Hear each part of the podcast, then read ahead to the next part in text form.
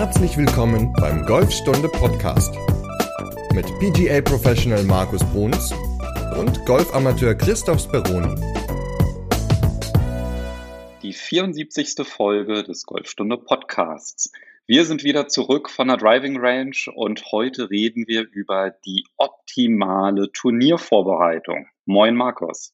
Ja, moin Chris. Ja, ich bin wieder zurück im Keller und runter von der Driving Range, wie du sagst. Genau. Aber das war ja auch eine coole Folge, fand ich. Also da auf der Driving Range mal so live was aufzunehmen, das hat schon unheimlich viel Spaß gemacht, muss ich sagen. Das können wir gerne wiederholen. Ja, nach einer Weile hat man es ja auch gar nicht mehr gemerkt. Also zumindest beim Fitting ging es mir so, dass ich dann gar nicht mehr dran gedacht hatte, dass wir aufnehmen. Auf dem Platz war noch ein bisschen was anderes. Mhm. Ja, hat auf jeden Fall Spaß gemacht. Ja, vor allem der Gastauftritt vom Florian. Ne? ich hatte mir die Folge auch mal so ein bisschen angehört bis zu dem Punkt, wo, wo der Florian kam, muss ich sagen. War cool. Also ich fand das ganz lustig. Es war so, so schön, natürlich. Da ist er einfach mal reingestürmt, hat äh, Moin gesagt und dann wieder los. Also ja, war eine coole Folge. Hat echt viel Spaß gemacht und man merkt dann auch gar nicht mehr, dass man was aufnimmt, sondern man ist dann so, ja, in seinem normalen Rhythmus irgendwie, in seinem normalen Arbeitsrhythmus war das ja, diese, diese Stunde da fast, die wir da, oder anderthalb waren es ja sogar. Wir haben ja dann ein bisschen länger gemacht als sonst. Also das war, war cool, hat echt viel Spaß gemacht. Das Feedback war auch gut. Also zumindest haben wir kein Negatives bekommen. Das muss man erstmal festhalten. Sehr gut. Und die Rückmeldungen, die wir bekommen haben, die waren auch sehr positiv, dass es mal was anderes war. Und es wurde auch der Wunsch geäußert, hey, könnt ihr sowas nicht mal auch vom Platz machen? Hm. Und der Wunsch, der geht ja relativ schnell in Erfüllung, ne? weil wir haben ja auch ein paar Bahnen gespielt in Semlin und zwei, aus zweien haben wir eine Podcast-Folge gemacht. Ja, genau. Also ja, da ging der Wunsch wirklich schnell in Erfüllung, aber darüber reden wir dann nachher nochmal. Denn äh, ja, heute soll es ja um die Turniervorbereitung gehen. Für jeden Einzelnen ist es natürlich immer was Individuelles, so wie Golf an sich. Aber ja, Thema heute Turniervorbereitung. Welche Dinge sollte man beachten? Was kann man tun vor der Runde, ein paar Tage vorher? Wie sieht so ein Plan übers Jahr vielleicht aus? Also, ja, glaube ich, auch eine ganz spannende Geschichte. Wann fängt denn in deinen Augen eine Turniervorbereitung an? Im Winter. also schon also, fürs ganze Jahr. Naja, also ich sag mal so, hast du denn schon mal eine Turniervorbereitung oder so einen Turnierplan für dich gemacht, so übers Jahr hinweg? Nee, fürs Jahr habe ich es nicht gemacht. Okay. Also ich habe das früher immer als Amateur natürlich immer gemacht, so einen Turnierplan übers Jahr hinweg. Das ging dann los im Grunde dann, als die ganzen Turniere rauskamen. Dann habe ich erstmal geguckt, wo kann ich mich anmelden, wo komme ich mit meinem Handicap rein. Das waren natürlich auch internationale Turniere und so. Und dann habe ich geguckt, ja, wo kann ich überall hinfahren? Und dann ging die ganze Bucherei los. Aber das ist natürlich jetzt eine ganz andere Ebene dann wieder. Das ist ja mehr Amateur-Leistungssport, als wenn man jetzt seine Turniere im Golfclub, in seinem eigenen Heimatclub spielt. Aber auch da finde ich, geht so eine Turniervorbereitung im Grunde schon im Winter los, weil im Winter bereitet man sich mit dem Trainer zusammen auf das Jahr vor das heißt, man geht an die Technik ran, man bucht vielleicht irgendwie einen Zehnerblock oder, oder einen Fünferblock an Trainerstunden und trainiert dann fleißig im Winter mit dem Pro zusammen und auch alleine, damit dieser Automatismus halt reinkommt, um dann im Januar, äh Quatsch, um im Frühjahr dann, Entschuldigung, um im Frühjahr dann fit zu sein für die Saison, für seine private Saison, aber natürlich auch für seine Turniersaison. Und vielleicht ist es da dann schon ideal, wenn der Turnierplan rauskommt, dass man vielleicht sogar mit dem Trainer zusammen mal sagt, wenn man größere Ambitionen hat, dass man sich mal zusammensetzt und sagt, Mensch, kannst du mir mal einen Turnierplan machen? Können wir zusammen mal einen machen? Können wir darauf vielleicht so ein bisschen das Training aufbauen, auch einen Trainingsjahresplan machen?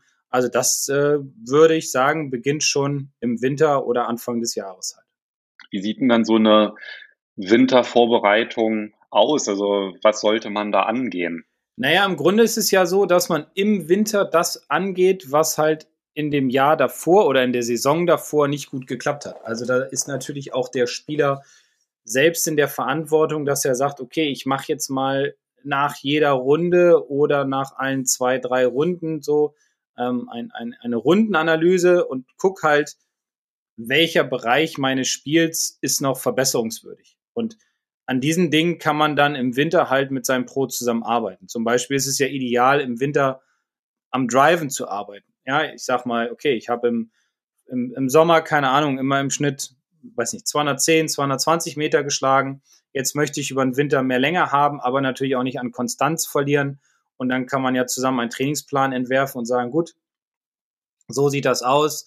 Diese Hilfsmittel, zum Beispiel Speedsticks oder Krafttraining oder Fitness, sowas, das, das kannst du nutzen oder solltest du nutzen, um halt mehr Energie aufzubauen, um mehr Power aufzubauen. Und dann gebe ich dir als Trainer halt noch technische Hilfsmittel ans Werk, äh, mit, mit an die Hand, die dir dann helfen, einfach deine Länge und deine Konstanz weiter zu optimieren.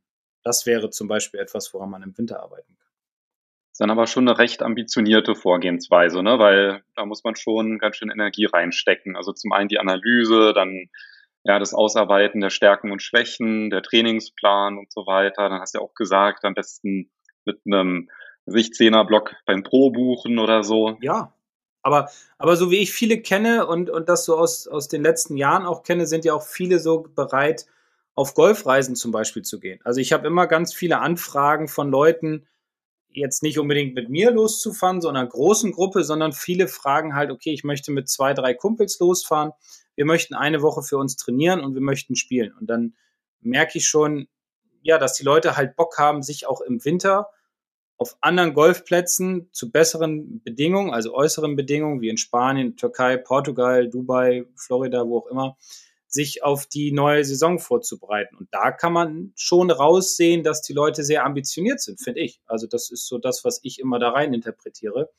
Vielleicht liege ich auch falsch und sie fahren einfach nur hin und spielen und trinken dann abends ordentlich Bier. Kann ja auch sein. Aber ich glaube, viele sind sehr ambitioniert und äh, haben Bock auf die neue Saison und wollen sich verbessern. Ja, wobei wahrscheinlich dein Blick ja auch ein bisschen verfälscht ist, weil du der Pro bist und bei dir landen ja wahrscheinlich automatisch die, die ein bisschen ambitionierter sind. Ja, gut, das ist ja aus meiner Sicht, ne? Also, klar. Ja, klar. Ja, logisch. Also, aber ich glaube auch, es gibt viele Amateure in Deutschland, die sagen, komm, in einer Drei- oder Vierer-Gruppe, los geht's. Wir machen das zweimal im Winter, einmal zum Ende der Saison, einmal am Anfang der Saison, dass wir für uns selbst mal irgendwo hinfahren. Oder was ich auch gehört habe, sind zum Beispiel viele Trainingsgruppen viele Herren oder Damen, die sich dann halt zusammentun und dann abends zweimal in der Woche oder einmal in der Woche sich treffen und halt so eine kleine Trainingsgruppe haben und zusammen trainieren. So wie du das ja im Grunde mit deinem, mit deinem Kumpel auch machst. Das, das trainiert ja auch unheimlich, dass man sagt, komm, wir fahren auf die Driving Range, dann spielen wir auf das Netz, spielen auf das Netz, dann machen wir so einen kleinen Battle gegeneinander, zocken ein bisschen. Das macht Spaß, man ist in einer Gruppe, man hat einen Anreiz und es ist nicht stupides Bälle schlagen, sondern es ist halt auch mehr Training dem Platz nahe. Ne? Also, dass man da halt auch viel dran trainiert. Ja, so ein Trainingspartner ist auf jeden Fall sinnvoll. Also auch alleine einfach, um das eine Regelmäßigkeit mit reinzubekommen, weil wenn man darüber auch spricht, dass man halt sagt, hey, ich würde gerne das folgende Ziel erreichen, dann ist es ja schon mal ganz gut, dass man überhaupt das Ziel artikuliert hat. Und man hat sich ja auch so ein bisschen, sage ich mal, diesen sozialen Druck aufgebaut, weil man will ja dann am Ende nicht blöd dastehen, ne? das Ziel nicht erreichen. Definitiv. Ja, wo du gerade Ziel sagst, wenn man so eine Turniervorbereitung oder so einen Turnierplan fürs Jahr macht, dann kann man sich ja auch gleich in sein Heftchen mit reinschreiben, was das Ziel ist für dieses Jahr. Da hatten wir auch schon mal eine Folge drüber gemacht, dass man sagt, okay, mein Ziel ist es am Ende des Jahres, keine Ahnung, mein Putten zu verbessern oder mein, mein Chippen, mein Kurzspiel, meine Up and Downs sollen mehr werden oder ich möchte ein Turnier gewinnen, irgendwie sowas. Und das, finde ich, gehört auch schon damit rein, sich so ein bisschen ja, würde ich mal sagen, so ein bisschen Druck aufzubauen, damit man auch dran bleibt und seine Ziele weiter verfolgt.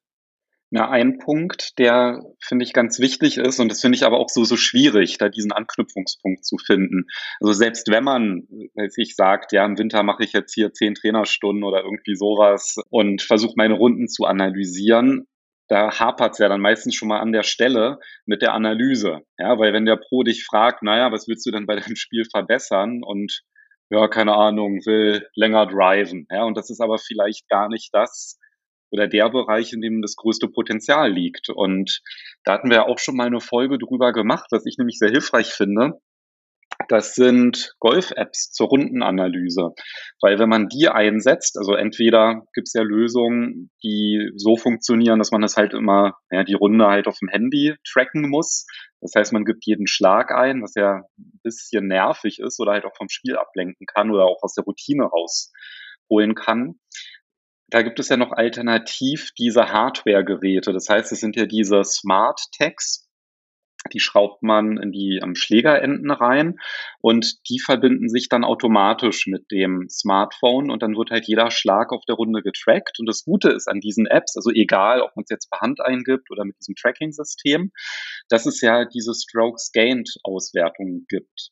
Und da kann man dann zum Beispiel sein Zielhandicap eingeben und sieht dann, in welchem Bereich man die meisten Schläge verliert in Bezug auf dieses Zielhandicap, dass man dann auf einmal sieht, oh, beim Patten verliere ich die meisten Schläge oder bei der Annäherung oder beim Abschlag. Und das finde ich halt extrem hilfreich, weil das ist in meinen Augen einfach immer so diese größte Hürde, ja, wenn man halt sagt, naja, wo kann ich denn am meisten rausholen? Wo ist das größte Potenzial? Ich glaube, da verschätzt man sich auch oftmals. Also geht mir jedenfalls so, wenn ich reingucke, dass ich dann denke, das wäre eigentlich was ganz anderes, dass ich denke, ich muss auf jeden Fall meinen Patten verbessern und bei mir sind es dann halt immer die Abschläge vom Tee. Ja, definitiv.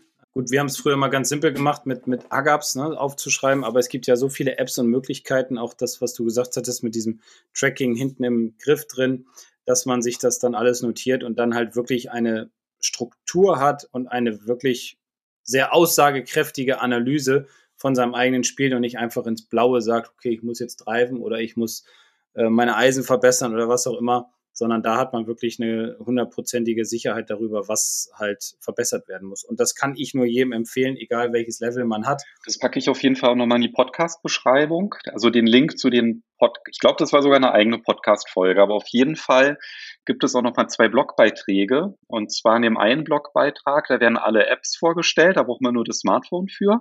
Und in dem anderen Blogbeitrag sind noch diese Hardware-Lösungen, die werden vorgestellt. Und das lohnt sich halt auf jeden Fall, weil man sieht ja nicht nur die Bereiche, in denen man sich verbessern muss, man sieht ja auch die durchschnittlichen Schlagweiten pro Schläger und aufgeschlüsselt. Und es ist ja auch was ganz, ganz Wichtiges, weil das hat ja auch ein bisschen mit dem Equipment zu tun, ne? dass man so guckt, welche Distanzen decke ich überhaupt mit den Schlägern ab. Und das ist ja wahrscheinlich auch immer was, was so bei der Jahresplanung gar nicht so irrelevant ist. Hm, das ist sehr wichtig, vor allem im Bereich des Kurzspiels, des, des Pitchens dass man weiß, okay, mit welchem Schläger erreiche ich welche Distanz, beziehungsweise natürlich auch bei den Eisen, klar, für Paar 3 oder längere Schläge ins Grün. Aber gerade auch beim Pitchen, welche Wedges brauche ich, wie stelle ich mir die zusammen, beziehungsweise auch welchen Bewegungsumfang muss ich aufbringen, um halt meinen Wedge ja, auf 30 oder 40 Metern, äh, aus 30, 40 Metern an die Fahne zu bringen. Auch das ist natürlich etwas, was ich persönlich sehr, sehr wichtig finde, weil da liegen natürlich auch sehr viele Punkte, die, die nicht so beim Spieler zusammenpassen, wo halt auch viele äh, Schläge liegen gelassen werden. Ne? Also das ist ja auch etwas, was in der Analyse dann zum, zum Vorschein kommt. Auf jeden Fall. Aber ich glaube, das Thema der Jahresvorbereitung, das würde ich fast ganz gerne an dieser Stelle abschließen, mhm. weil ich fände ja noch spannend, die Vorbereitung des einzelnen Turniers. Aber ja. vielleicht trotzdem noch einen Satz zur Auswahl der Turniere.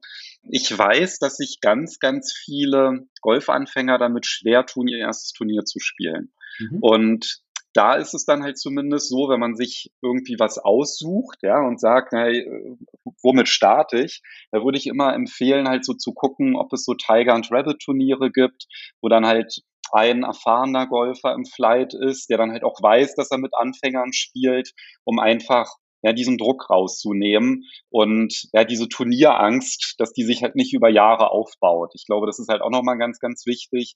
Also wenn es im eigenen Club nicht angeboten wird, dann einfach mal so gucken bei den Plätzen oder Clubs, die in der Umgebung sind, ob die sowas anbieten und da findet man meistens so ein Angebot. Tiger and Rabbit Turnier heißt das, wie gesagt, oder ja, irgendwie solche Turniere, bei denen Anfänger explizit willkommen sind, weil ich glaube, ja, um halt auch diese Routine zu bekommen, über die wir jetzt gleich sprechen, ja, diese Vorbereitungsroutine, es ist halt einfach wichtig, ganz viele Turniere auch einfach zu spielen, ja, weil sonst kann sich ja auch so eine Routine gar nicht entwickeln. Auf jeden Fall.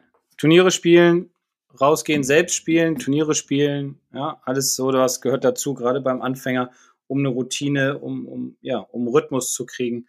Und das hängt ja auch, also da, daran hängt ja auch so eine Turnierplanung. Aber so, ich kann immer nur den Anfängern empfehlen, geht raus und spielt oder sucht euch Partner oder diese Rabbit-Turniere, wie du gesagt hast. Oder vielleicht, so wie ich das auch mache, ich biete zwei bis dreimal im Jahr so Wochenenden an mit neun Loch-Turnier am Ende. Vielleicht bietet das der Pro in dem Heimatclub dann auch an. Also das sind Möglichkeiten gerade für Beginner, um reinzukommen in das Turniergeschehen. Ja, oder einfach im Sekretariat anrufen oder den Pro fragen, ob es so genau. ein Turnier gibt, ne, bei den Anfängern, weil das ist halt auch noch so eine Erfahrung, ne, wenn man explizit fragt und sagt, man hat da so Bedenken. Teilweise sind die ja auch ganz nett dann bei der Flight-Zusammenstellung, dass die das dann halt auch berücksichtigen, ne, dass man da jemanden hat im Flight, der halt total hilfsbereit ist, ja, und das sind ja auch noch so Aspekte. Also reden hilft auf jeden Fall. Ja, definitiv. Fragen auch. ja, aber lass uns doch auf die, die Turniervorbereitung mal eingehen, so vor dem einzelnen Turnier, weil ich glaube, das ist auch etwas, wo vielleicht noch ein bisschen Potenzial da ist, wo man noch so ein paar Dinge rausholen kann, die einem dann auf dem Platz nicht zum Verhängnis werden, weil ähm, manchmal ist es ja auch so, dass man manche Dinge nicht dabei hat und dann auf dem Platz sich ärgert und dann aus der Ruhe kommt und aus seinem Rhythmus und ist, dann ist das Turnier halt schon relativ schnell gelaufen. Also ich glaube, da gibt es auch einige Dinge, die man beachten sollte. Im Grunde fängt ja die Turnierbereitung schon fast am Vortag an, ne? Auf jeden Fall. Also klar, logisch, Turnier anmelden und dann Datum eintragen oder das Turnier eintragen in Kalender, wann das halt stattfindet. Auch ist es immer wichtig, sich aufzuschreiben, wann es losgeht. Startzeiten kommen ja meistens per SMS dann oder per E-Mail. Und was ich auch schon ganz oft festgestellt habe, ist, dass Leute vom falschen Abschlag abgespielt haben, nämlich Neun-Loch-Turniere sind bei uns zum Beispiel von Blau und Orange, während 18-Loch-Turniere von Gelb oder Rot gespielt werden. Also da muss man auch immer so ein bisschen aufpassen, wenn man immer 18-Loch-Turniere spielt und dann spielt man auf einmal ein Neun-Loch-Turnier. Habe ich auch schon viele gehört, die dann erstmal auf dem gelben Herrenabschlag gestanden haben und die Kollegen dann gesagt haben, oh nee, wir spielen ja heute vom Blau. Und er so, oh, gut, dass ihr es gesagt habt. Und dann ist er zu Blau vorgegangen. Also da sollte man auch immer natürlich aufpassen. Ja, aber im Grunde fängt schon am Abend vorher an, denn am Abend vorher beginnt der Ausrüstungscheck. Also das heißt, ist alles in meinem Golfbag drin, was ich brauche. Vielleicht fängt es sogar schon am Mittag vorher an, damit man noch Dinge besorgen kann eventuell. Also genügend Bälle dabei haben, genügend Tees, Ballmarker, ähm, Pitchgabel, ein Handtuch, Regenschirm, Regenklamotten, genügend Handschuhe, falls es regen, regnen sollte. Überziehe übers Bag, wenn man nicht so ein wasserdichtes Bag hat. Und äh, wichtig ist auch, dass man seine Bälle markiert. Das kann man vielleicht ja auch schon am Vortag machen, wenn man es nicht schon ein paar Wochen vorher sogar gemacht hat oder viele es am Anfang des Jahres, dass man die markiert mit drei schwarzen Punkten, mit einem Strich drauf, mit einer Ausrichtungslinie, was auch immer ähm, damit man halt dann am nächsten Tag weiß, okay, mein Bag ist fertig, das steht jetzt vorne im, im Eingang, das brauche ich nur in den Kofferraum packen. Oder ich habe mir die Sachen parat gelegt, weil mein Bag ist im, im Golfclub, im Spind. Dann packe ich mir die Sachen. So habe ich das zum Beispiel früher mal gemacht, dass ich mir die Sachen dann so hinlege, dass ich morgens einfach alles nur noch in eine Tasche packen brauche oder die Tasche ist schon gepackt und dann geht's ab zum Auto und ja, los geht's. Ne? Ja, hilft auf jeden Fall wieder Energie zu sparen. Das ist ja eigentlich immer Sinn einer jeden Routine, dass man sich aufs Wesentliche konzentriert und nicht jedes Mal neu überlegen muss. Und wenn man die Tasche am Vortag packt, dann hat man da einfach schon mal mental den Haken dran. Und wenn man losfährt, ja, da nicht in Panik verfallen, um Gottes Willen, ich habe jetzt noch keine Striche auf meinen Wellen oder irgendwie sowas. Ne? Also das ist halt auf jeden Fall hilfreich. Und du hast ja auch das Essen angesprochen. Und das ist ja auch ja, ein wichtiger Punkt, weil so ein Turnier kann ja auch eine ganze Weile dauern und gerade halt auch äh, ja, deutlich länger als so eine übliche Runde. Ja, also da kann man ja auch am Abend vorher schon mal anfangen, dass man sich äh, Wasserflaschen hinstellt, dass man sich vielleicht für die Runde was zusammenstellt, was man mitnimmt. Jeder hat da ja so seine Vorlieben. Also ich würde mal. Was nimmst du gerne mit? Ich nehme gerne Nüsse mit, ähm, meistens dann noch einen Apfel und ich nehme immer einen so einen, so einen Powerriegel, so einen Energieriegel mit. Und weil das sind so leichte Dinge, Nüsse kann man immer mal so zwischendurch snacken und dann geht das eigentlich immer ganz gut. Ich frühstücke dafür aber immer relativ gut. Also esse dann zum Beispiel Rührei noch mit dem Brot und noch ein bisschen Quark mit Himbeeren oder sowas. Also irgendwie sowas, was so ein bisschen länger anhält, was satt macht, was aber auch nicht zu schwer ist, weil das ist natürlich auch immer fatal, wenn man sich vorher so richtig den Wanst voll haut und sagt, komm, jetzt, jetzt beim Frühstück haue ich mir mal alles Mögliche noch rein, nur weil ich den Tag durchhalten muss, dann kann man sich auch irgendwann nicht mehr so richtig oder irgendwie am Anfang nicht so richtig bewegen, man kann sich nicht vernünftig einschlagen. Also das sind so Punkte, wo ich sage, okay, leichtes Essen, vielleicht ein, zwei Kaffee, vielleicht noch einen Kaffee mitnehmen für die Autofahrt, um ein bisschen wach zu werden.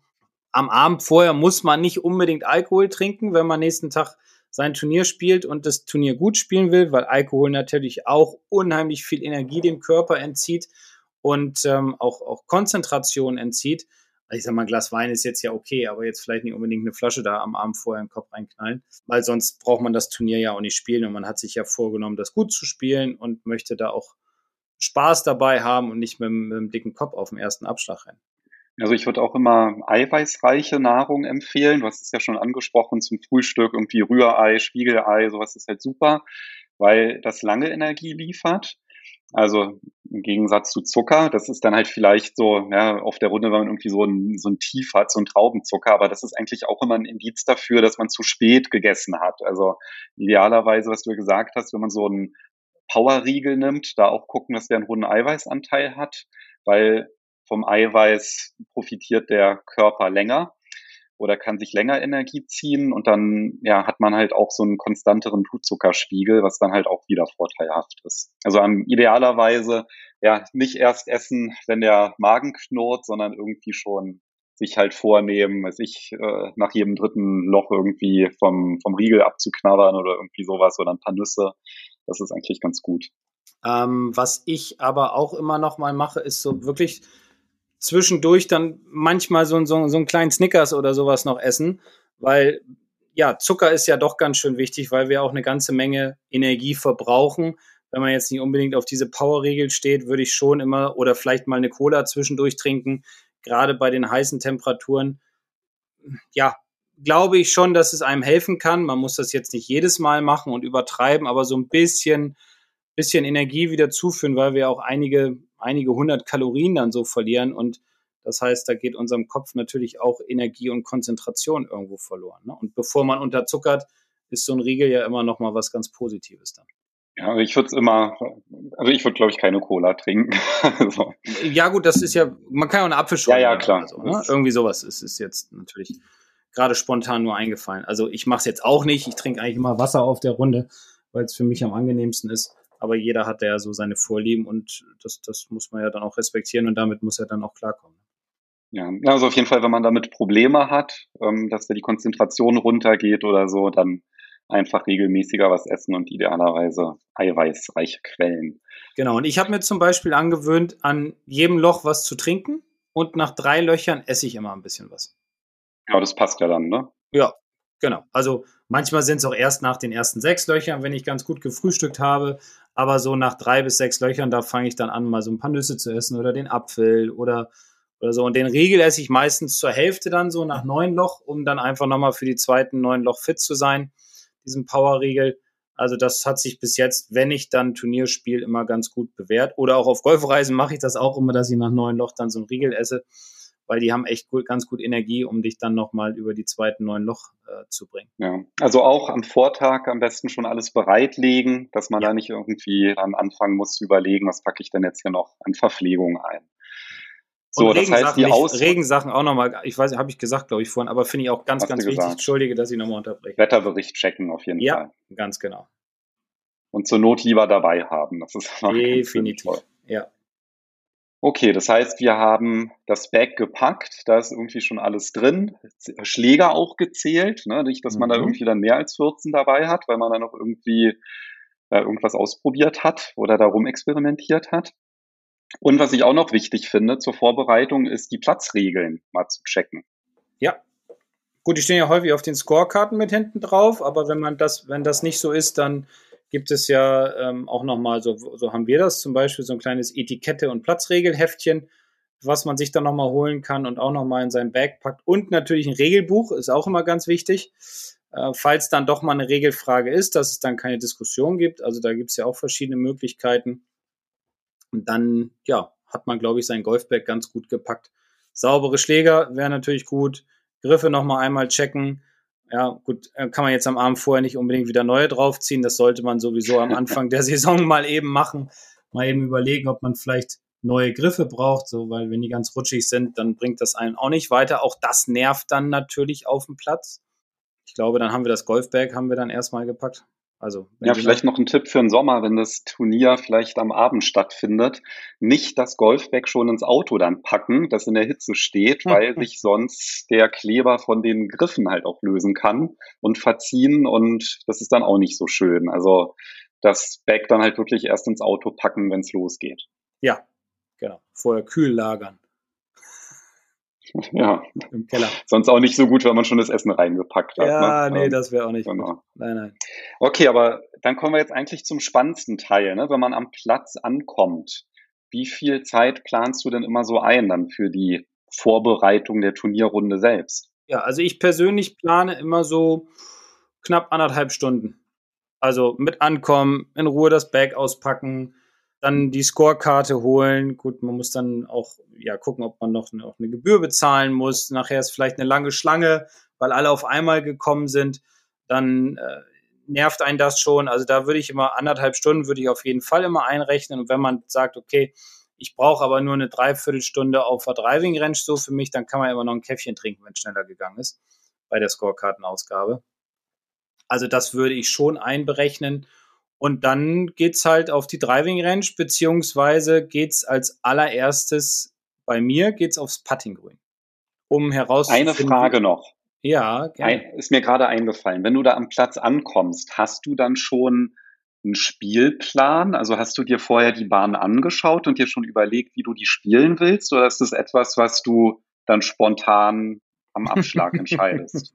nee, da mache ich mir schon, also jetzt müssen wir natürlich auch wieder gucken. Ne? Also wenn ich immer, immer auf meinem Heimatplatz spiele, dann mache ich mir, dann gucke ich mir am Abend vorher natürlich nicht die Spielbahn an. Das ist klar. Wenn ich jetzt zu einem Turnier fahre, was ein bisschen größer ist, oder ich spiele mal auf einem anderen Golfplatz, den ich noch gar nicht kenne, weil das machen ja auch viele, dass sie mal woanders Turniere spielen oder im Ausland. Und dann würde ich schon empfehlen, dass man sich entweder am Abend vorher oder ein paar Tage vorher sich auf jeden Fall den Golfplatz mal im Internet anguckt, wenn man keine Einspielrunde gemacht hat. Wenn man natürlich die Möglichkeit hat, eine Einspielrunde zu machen, dann sollte man das auch auf jeden Fall machen.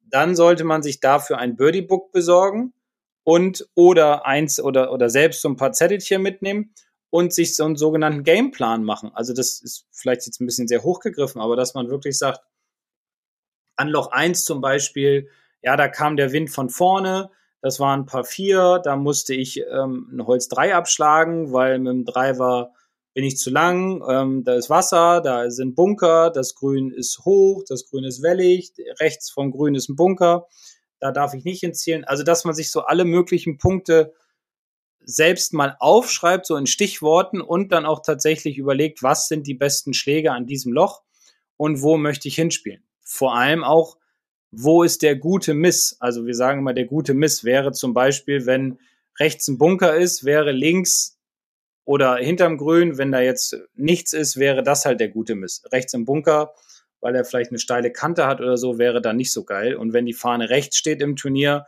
dann muss man halt auch so stark sein im Kopf, dass man sagt, okay, ich ziele vielleicht nicht auf die Fahne, wenn das ein langer Schlag ins Grün ist, sondern ich ziele dann eher links oder Mittelgrün um halt dieser Gefahr des Bunkers aus dem Weg zu gehen. Also Platzstrategie vorher ist natürlich auch ganz wichtig, dann sich einen Gameplan machen und den dann durchziehen. Klar wird man auch Fehler machen unterwegs, aber nicht unbedingt so stark dann von seinem Spielplan abweichen, weil das bringt einen dann ja auch komplett aus der Routine, aus der, aus der Ruhe und dann könnte die Runde natürlich auch relativ schnell äh, ja, negativ enden. Da fällt mir nämlich gerade ein, ich spiele ähm, knapp, ja, Ende Juni spiele ich ein Turnier und zwar diesen Founders Cup. Da bin ich sogar Titelverteidiger. Das war dieses Turnier, weißt du, wo, von dem ich auch schon mal erzählt hatte, bei ja. dem dann auch Frank Adamowitz da ja. war und so weiter. Genau, genau. genau. Ja, und der findet nämlich dieses Jahr im Golfclub Stolper Heide statt und vermutlich auf einem Platz, den ich noch nicht gespielt habe. Also ich habe nur einen von beiden gespielt und mhm. das sieht wohl so aus, als wenn es der andere wäre. Das wäre doch vielleicht mal ganz spannend, wenn du mal zusammen mit mir so mich da mal beraten würdest, so einen Plan zusammenzustellen. Vielleicht wäre das ja. auch noch mal was, was. Sehr gerne. Auch die, vielleicht sogar für eine Podcast-Folge bin ich, weiß ich nicht, könnte man. Ja, können wir mal drüber nachdenken. Ja, können wir mal drüber nachdenken. Auf jeden Fall. Ja, ist eine spannende Sache. Founders Cup. Ich schreibe mir das gerade mal auf. Ja, ist eine spannende Sache, weil man kann übers Internet halt eine ganze Menge rausfinden und vielleicht hättest du sogar in dem Fall, weil du ja in Berlin lebst, auch die Möglichkeit und die Zeit, mal dahin zu fahren und den Platz dann vorher auch nochmal zu spielen. Ja, Zeit ist immer das Problem bei mir. Also Möglichkeit ja, ich weiß. Schon. Wie bei uns allen. Zeit ist immer schwierig. Ja. Ja, aber können wir gerne machen. Also können wir gerne uns das angucken im Internet und dann einfach mal den Platz zusammen durchspielen, sozusagen, also virtuell.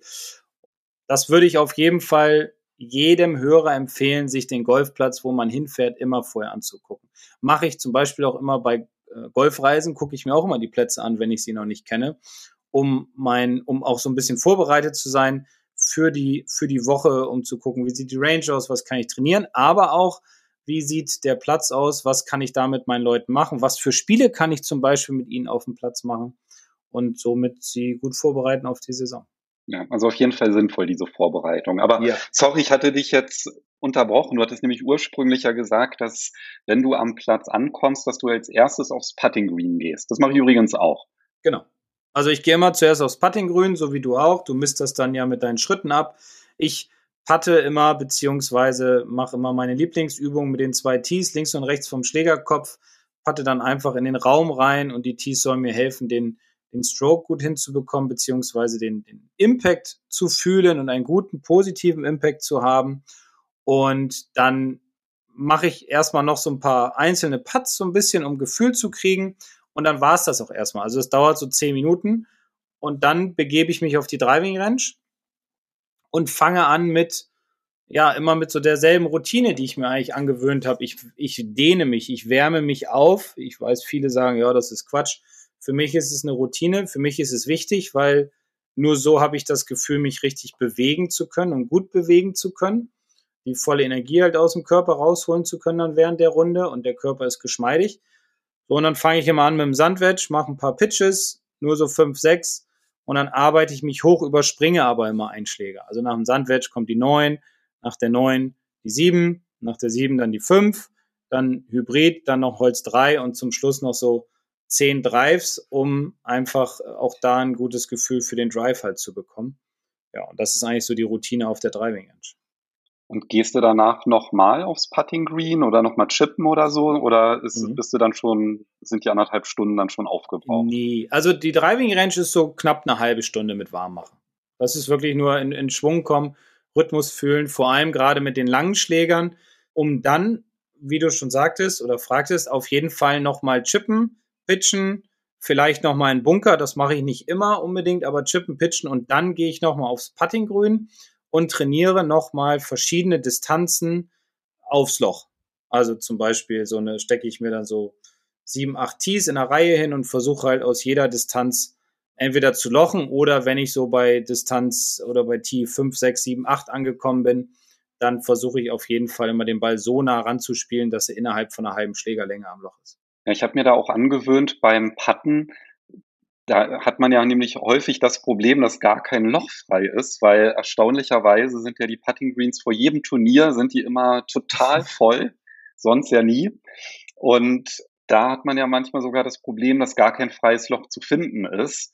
Und da finde ich es dann immer total hilfreich, dass man sich da halt auch gar nicht aus der Ruhe bringen lässt, sondern einfach halt zum Beispiel einplant, auch auf ein Tee zu putten als Ziel weil das Tee zu treffen, das ist dann natürlich aus einer sehr kurzen Entfernung. Das ist halt so ein kleines Ziel, dass wenn man nachher dann auf dem Platz ist und auf ein Loch pattet, dass es einem dann riesig vorkommt. Das finde ich auch noch mal so einen guten psychologischen Trick. Ja, das ist sehr gut, weil das Tee ist klein, das Loch ist größer und du vergrößerst dadurch sozusagen das Loch auf dem Platz. Was zum Beispiel auch ganz gut hilft beim Patten sind versuchen, so viele Ein-Meter-Putts wie möglich hintereinander einzulochen. Gibt einem, auch, ne, gibt einem auch nochmal ein sehr positives, gutes Gefühl für die Runde. Ja, und dann kann es eigentlich losgehen. Gut, dann kann man vielleicht nochmal auf Toilette und dann geht's ab auf den Platz. Ja, der Claudio Consul, deutscher Meister, italienischer Meister und so weiter, den zitiere ich ja immer am liebsten, wenn es um solche Sachen wie Vorbereitung geht und so, weil ich von dem da extrem viel gelernt habe.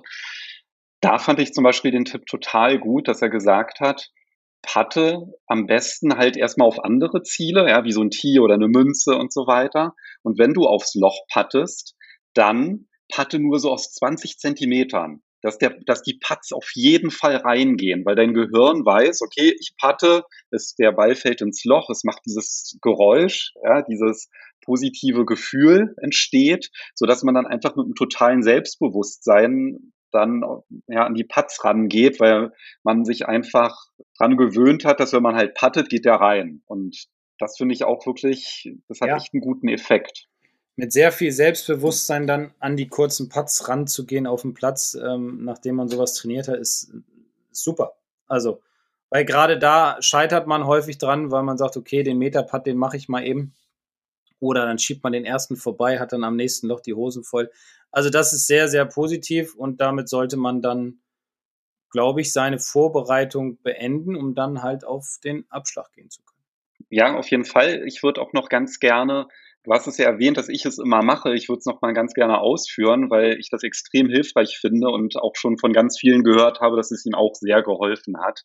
Und es ist halt einfach diese Referenzlängenmethode, dass man beim Patten halt herausfindet, wie weit rollt der Ball, wenn ich eine bestimmte Ausholbewegung mache. Das heißt, wenn man sich halt immer gleich an den Ball stellt, also gleiche Ballposition und gleich breiter Stand, dass man dann zum Beispiel sagt, ich spiele jetzt drei Putts und ich hole nur aus bis zur Innenseite vom Fuß.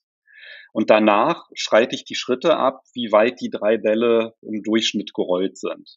Dann wiederhole ich das gleiche nochmal mit Außenkante Fuß und dann habe ich mindestens schon mal zwei Entfernungen, die ich halt auf dem Platz total gut abschätzen kann, wenn ich halt die Schritte abschreite.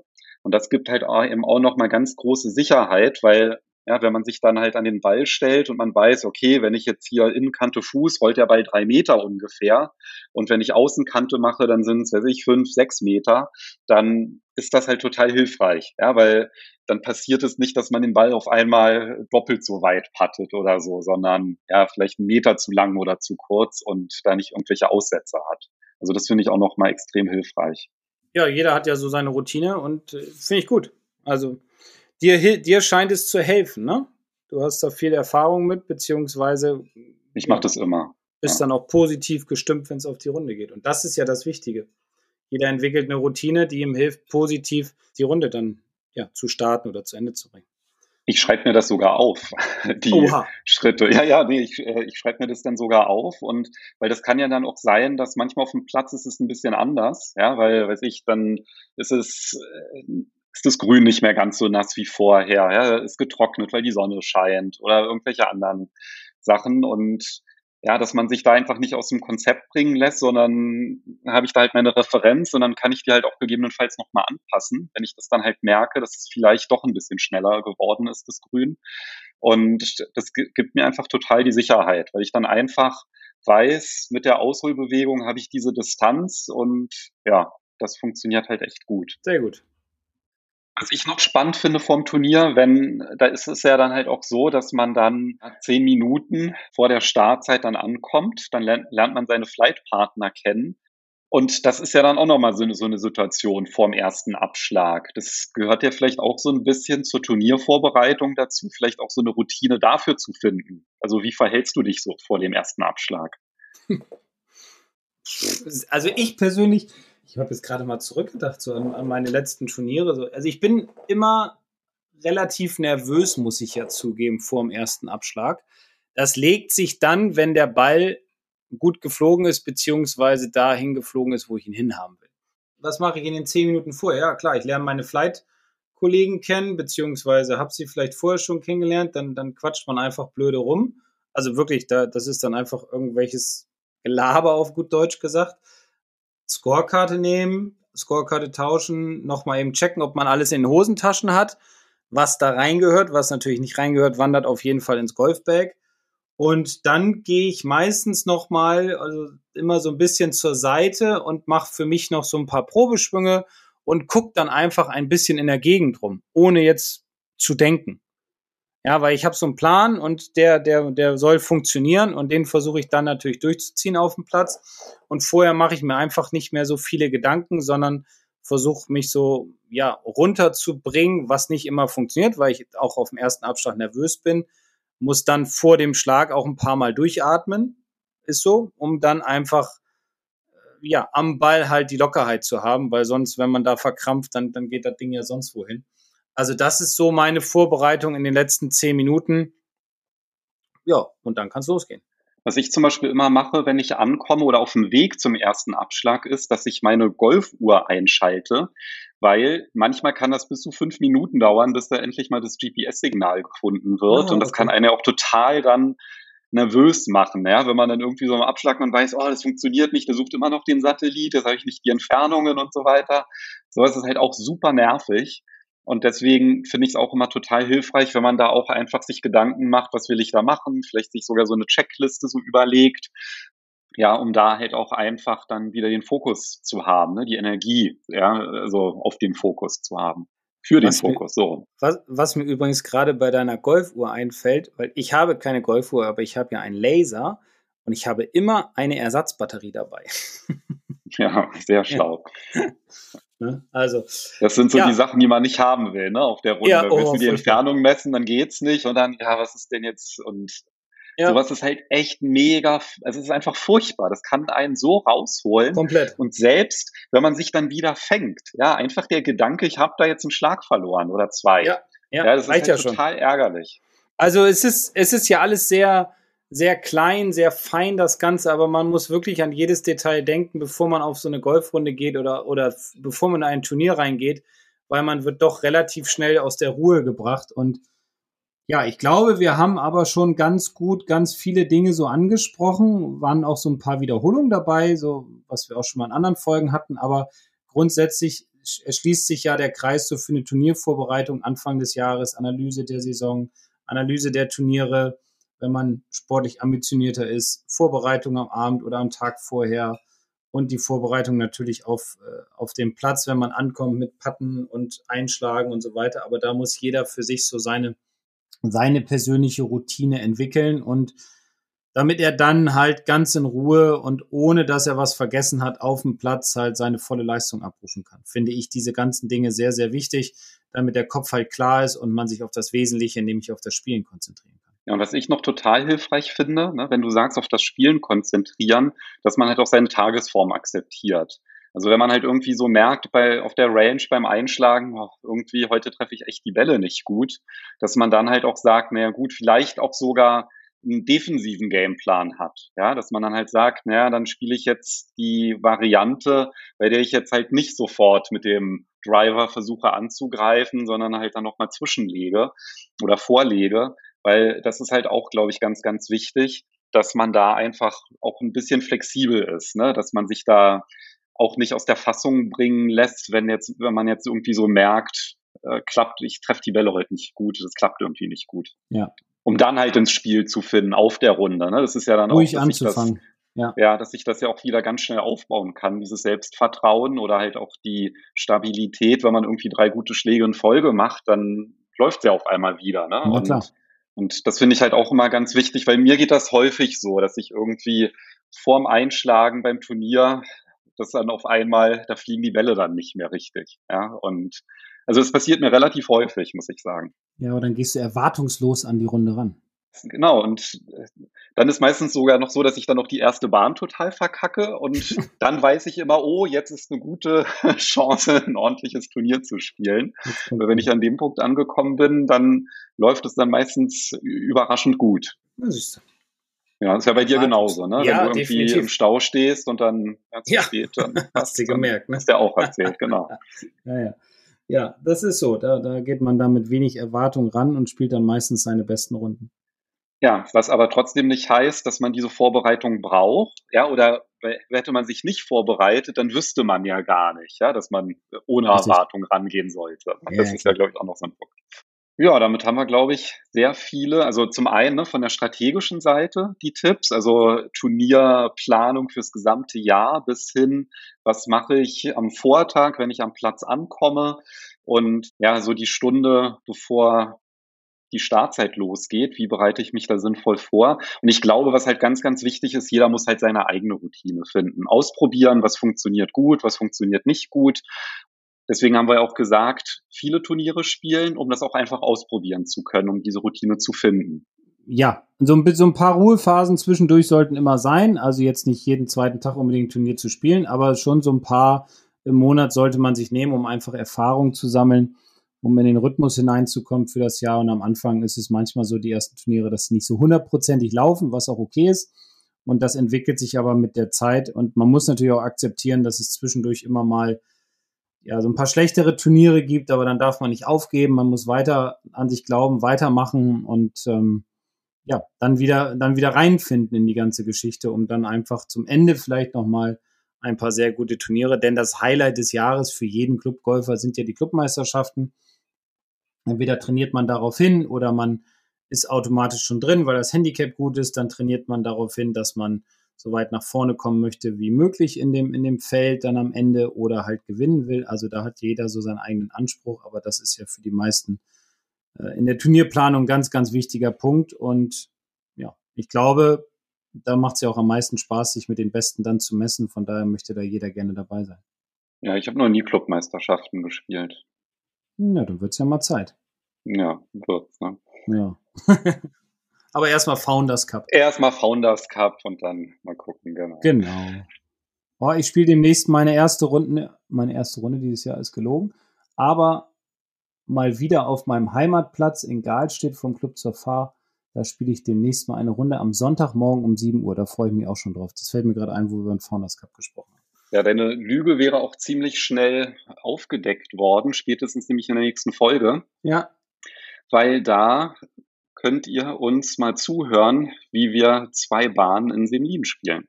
Ganz genau. Also der Wunsch ging in Erfüllung von dem einen Herrn, der uns geschrieben hat. Ähm, mehr davon, mehr von diesen Live-Sessions oder Live-Folgen. Und ja, wir haben dann in Semlin nochmal eine Live-Strategie-Folge auf dem Platz aufgenommen. Ja, der Michi war es übrigens. Michi. Der okay. hat sich das gewünscht, so ein weiteres Live-Format. Und ja, den Wunsch erfüllen wir doch gerne. Genau. Ja, und dann würde ich sagen, hören wir uns in Folge 75 ist es dann. Bis dahin. Tschüss. Ciao.